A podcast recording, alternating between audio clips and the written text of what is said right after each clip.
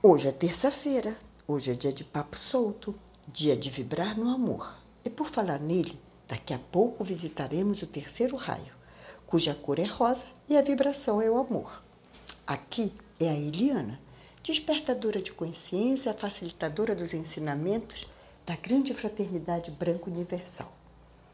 Gente linda, gente linda, pelos acontecimentos que estão borbulhando aqui e ali e que a mídia vai trazendo, tenho a sensação de que a maré não está para peixe. Os voos continuam em turbulência e a garça namoradeira não está conseguindo namorar o senhor urubu, como se tudo estivesse fora da ordem. Então, é hora de falar de Caetano. Alguma coisa está fora da ordem, fora da nova ordem mundial. Mas vamos seguindo. Tudo é aprendizado, tudo é informação. Vamos para frente, que atrás vem gente querendo aprender com a gente. Bem, procurando entender todo este processo confuso pelo qual continuamos a passar e a patinar, deparei-me com a matéria Virtude é Força, postada na revista Vida Simples no ano de 2019 assinada pelo professor e palestrante de liderança Eugênio Musac. E aí me ocorreu o seguinte insight: Nossa, sinto falta das virtudes. Será que elas saíram de férias? Foram passear em outros planetas? Parece que a gente está meio que despojada das virtudes. Se olharmos com atenção para o quadro atual, veremos que ao mesmo tempo que estamos super interligados, conectados, rede social para cá, rede social para ali, grupos, palestras e tudo mais, percebemos que mesmo com tudo isso trazido pela tecnologia, estamos também profundamente individualizados.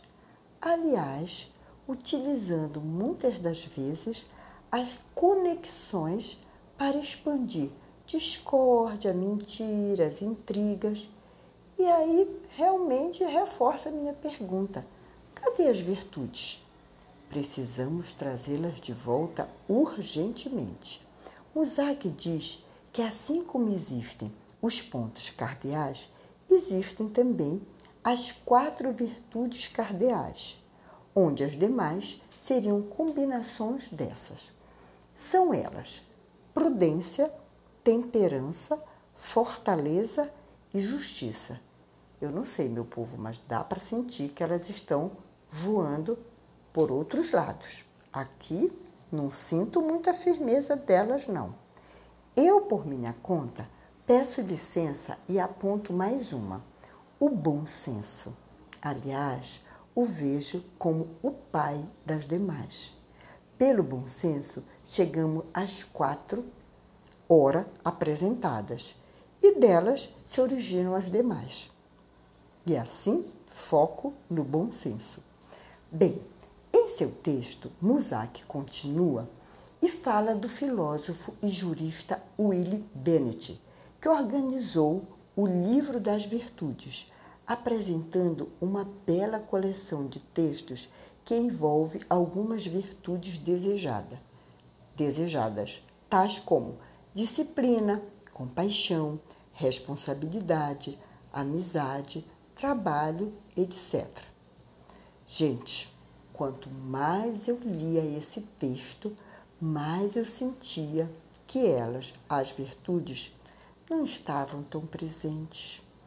Cheguei a sentir, confesso, um apertinho no peito, ali no coração. Mas, continuando a ler, fui sentindo a esperança, né? A esperança foi chegando e eu me agarrei nela para poder seguir a leitura, onde Eugênio me ensinava que ele, observando os modelos de organizações das virtudes, resolveu construir o seu próprio modelo e desenhou um triângulo. E em cada vértice colocou uma qualidade, onde as três funcionariam como as cores primárias, que uma vez misturadas, dariam uma infinidade de outras. Referia-se simplesmente ao que estamos trazendo em nosso papo de terça. Saquei isso na hora, ou seja, as qualidades inerentes aos três primeiros raios: força, sabedoria e amor, azul, amarelo e rosa. Gente, eu fiquei encantada com a sincronicidade. Eu buscando entender o caos pelo qual estamos atravessando, sentindo até aquela dorzinha no coração, me deparei com todos estes aprendizados, que para mim fizeram todo sentido. E aí pensei, é a Dona Esperança me ajudando nessa trilha. E não terminamos por aqui. O autor ainda disse: saber fazer, poder fazer e querer fazer o bem, esta é a tríade. Olha como se constitui a tríade: saber fazer, poder fazer e querer fazer o bem. Esta é a tríade. Olha a força da chama trina aí, azul, amarelo e rosa. Saber e poder sem querer é inócuo. Saber e querer sem poder é impotente. E poder e querer sem saber é perigoso. Bem, no meu humilde entender, hora de trazermos urgentemente as virtudes de volta. Chega de férias. Voltem logo, meninas, para cá e nos acompanhem e penetrem no nosso campo vibracional. O hino rio-grandense é claro quando diz: um povo que não tem virtude acaba por ser escravo. Musak termina dizendo que a virtude é sinal de força. É ela que nos dignifica, dando a verdadeira condição do que somos, seres humanos. Compartilhada esta percepção, complemento com a indicação de que todos devemos dar uma pesquisada no Google sobre a força da frequência vibracional do portal que se abriu no dia 9 do 9, deixando claro nosso imenso poder transformador. Focarmos em nossa luz interior, fazendo dela nossa única bússola, para assim reencontrarmos as virtudes existentes em nossa alma. Portanto, continuo afirmando que os impulsos dos céus é que não faltam para nos ajudar a meter a mão na massa. Por isso é sempre dar um Bom, dá uma olhadinha no que está acontecendo em cima, porque reverbera aqui. E o portal é forte. É bom realmente dar uma olhada e se sentir encorajado para seguir trazendo o renascer, o reencontrar das virtudes. Seguindo, vamos ali para a, a força de setembro, né? Vamos, vamos trazer a força de setembro quando fala do raio amarelo, quando coloca o símbolo da cor amarela na, na valorização da vida. Né? E aí eu fui naquele livro que eu já falei para vocês, da Monja Coen, que é Verdade, né? e que ela vai trazendo várias eh, considerações sobre os ditados populares. Eu peguei o ditado popular da. É, peraí, que eu vou já encontrar. Pera lá. Nossa, cadê aqui, gente? Quem canta seus males espanta. Achei. Foi dentro desse ditado popular que eu encontrei é, toda uma ligação com a força do raio amarelo da cor amarela na valorização da vida. Diz assim: lidar com os males da vida exige respirar consciente e a entrada em outra linguagem. Fazemos escolhas o tempo todo. Nossos ouvidos ouvem todos os sons e os reconhecem. Todos os sons nos revelam emoções. Precisamos escolher. O suicídio geralmente é praticado em silêncio aos que se matam sem causa, aos que se matam para fugir, aos que se matam para provar sua coragem, aos que se matam por tristeza, aos que se matam por desesperança, Há os que se matam de overdose de drogas, de tanto comer e de tanto beber.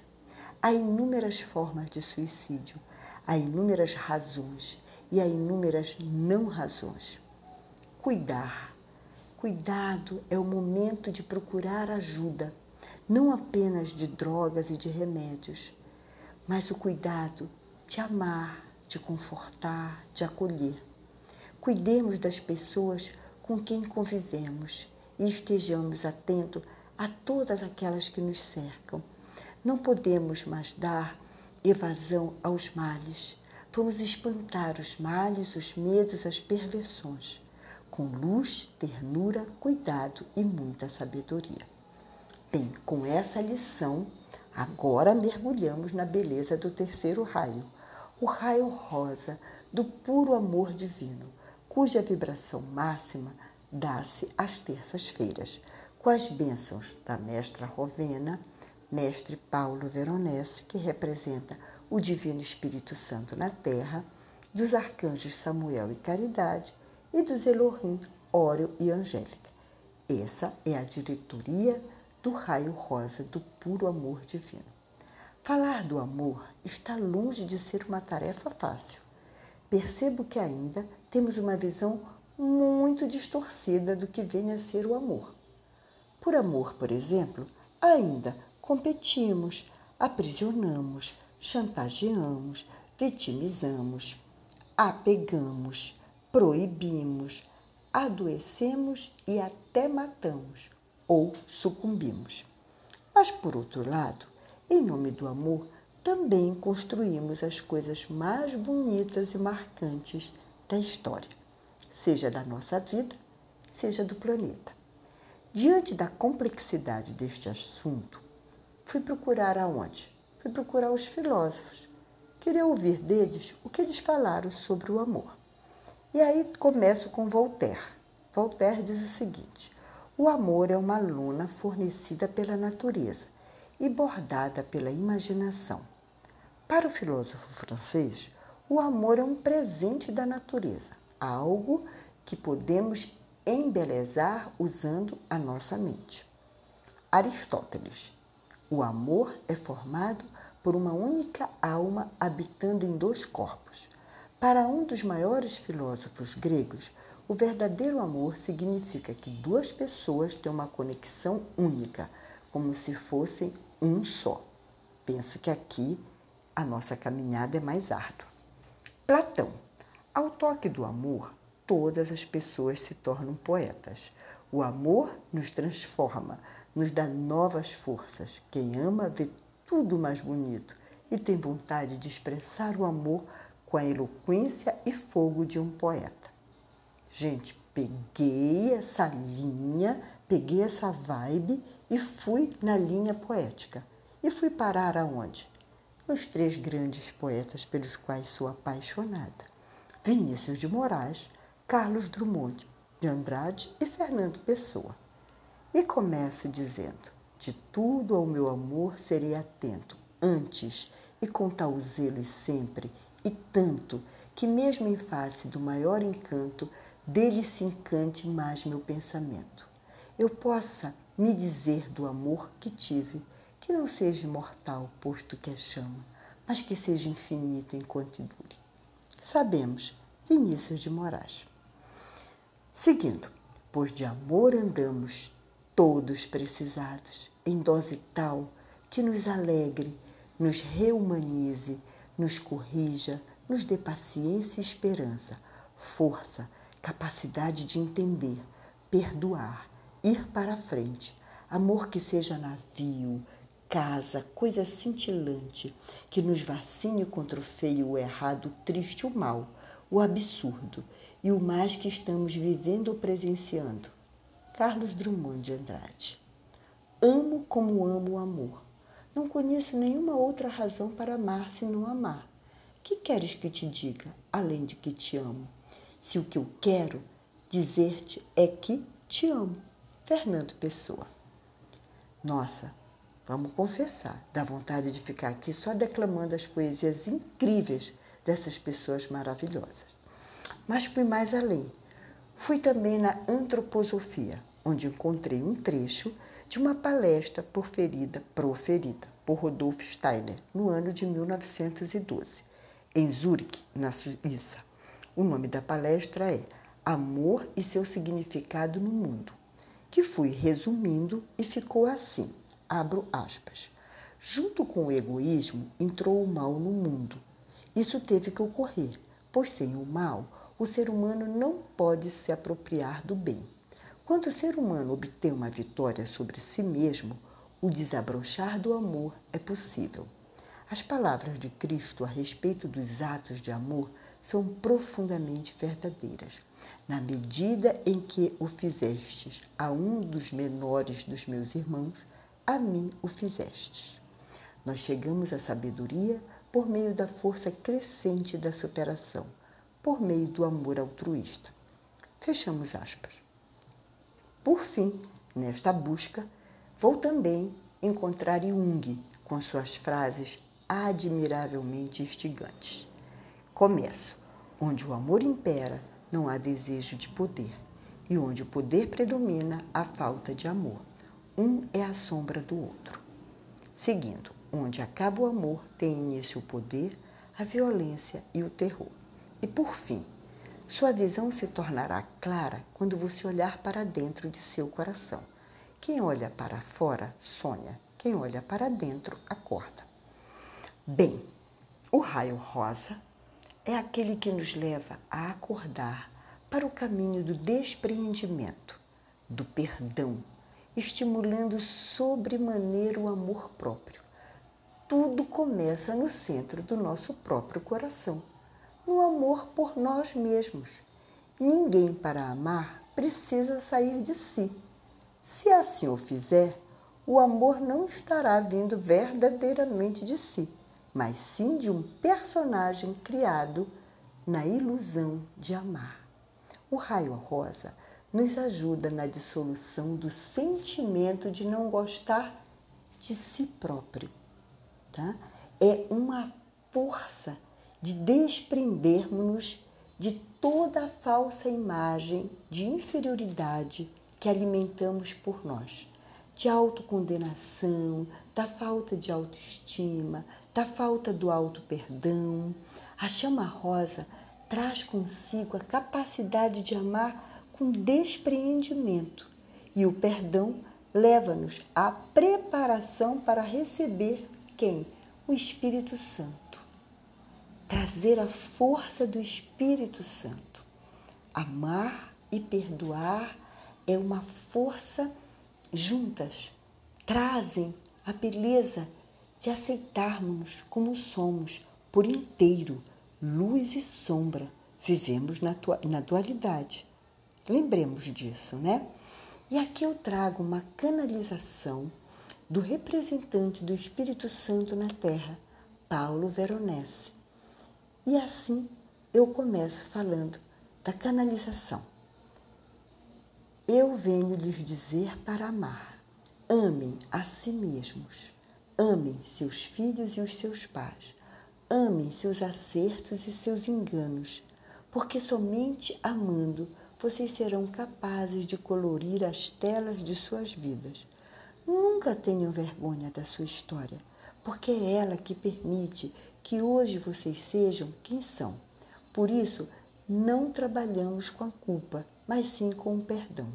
Eu sou Paulo, trabalho a serviço da chama rosa do amor e venho lhes falar como um pintor que fui sobre a técnica do amor. Amem e expandam a sua chama rosa, a sua chama rosa do amor e da perfeição. O amor é o sentimento de expansão que deve ser desperto no coração de vocês. O amor é o que propicia que o mundo se mantenha, que o universo continue o seu eterno amanhecer e despertar. Por fim, diz a mestra deste raio, trago aqui a canalização também da mestra deste raio.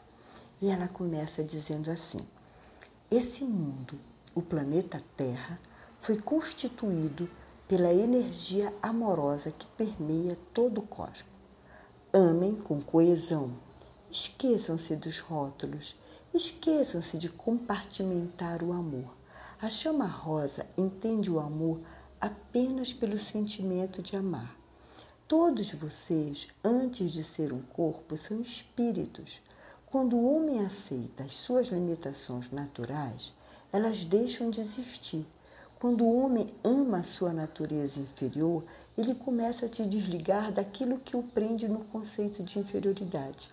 A primeira noção desse amor por si mesmo é a aceitação. O homem tanto fala em destinos de falta de realização em sua vida, de amores mal resolvidos e se esquece de amar, esquece da solução que o amor oferece. Mestra Rovena, após deixar seu recado, se despede deixando suas bênçãos e sua luz aos seus alunos. Ambas as canalizações que li agora foram retiradas do livro Os Sete Mestres, Suas Origens e Criações, de Maria Silvia Urluvas. Bem, minha gente, por aqui também vou terminando. Feliz pelo nosso encontro, por tudo que conversamos, mas também por sentir-me preenchida deste divino amor. Espero que todos estejam se sentindo como eu, preenchidos pelo puro amor divino. João amava Teresa, que amava Raimundo, que amava Maria, que amava Joaquim, que amava Lili, que não amava ninguém. João foi para os Estados Unidos, Teresa para o convento. Raimundo morreu de desastre. Maria ficou para tia. Joaquim suicidou-se e Lili casou com J. Pinto Fernandes, que não tinha entrado na história. Profunda gratidão por sua escuta. Se você gostou deste podcast, curta, comente, compartilhe. Lance amor, se inscreva no canal. Lembre, todas as terças o Papa aqui é solto. Beijos de luz em seu coração. Gratidão e amor sempre. Uma bela e abençoada semana a todos nós.